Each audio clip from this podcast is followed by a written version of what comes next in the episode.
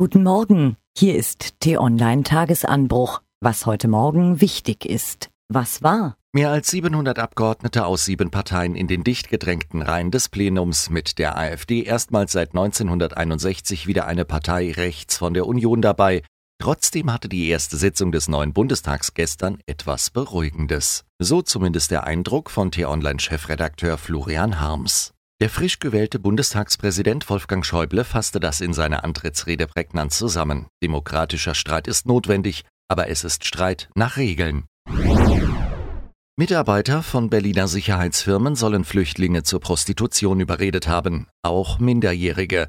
Das haben Reporter des ZDF-Magazins Frontal 21 aufgedeckt. In den Flüchtlingsheimen gibt es demnach ein regelrechtes Zuhälternetzwerk. Die jüngsten Sanktionen gegen Kim Jong-uns Diktatur scheinen Wirkung zu zeigen. Laut UNO ist der Handel zwischen China und Nordkorea drastisch eingebrochen.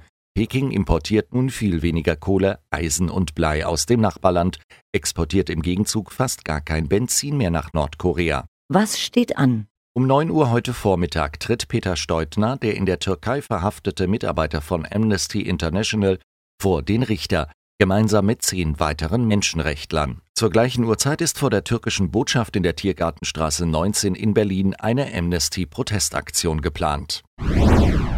Amerika kämpft mit einer verheerenden Drogenkrise. Ganze Landstriche im mittleren Westen sind betroffen. Die Zahl der Drogentoten ist mit Zehntausenden pro Jahr höher als zuvor.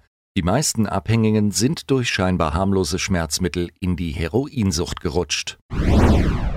Das Europaparlament in Straßburg stimmt heute darüber ab, ob für Nicht-EU-Bürger ein Reiseregister eingeführt werden soll.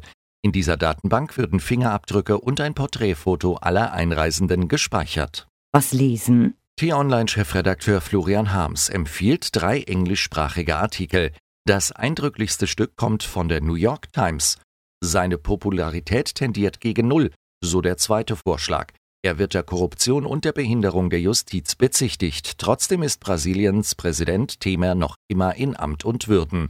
Und BBC-Journalistin Aliuya Atrafi hat Zugang zu ehemals umkämpften Gebieten im Herzland der Taliban bekommen. Wie leben die Menschen dort? Gibt es Arbeit? Gibt es Schulen? Es ist eine Welt der seltsamen Kompromisse und Allianzen.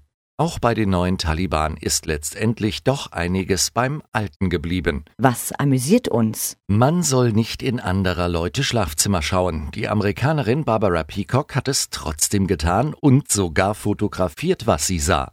Herausgekommen sind mal skurrile, mal anrührende Schnappschüsse von Menschen an ihrem privatesten Ort. Mehr Informationen findet ihr unter t-online.de.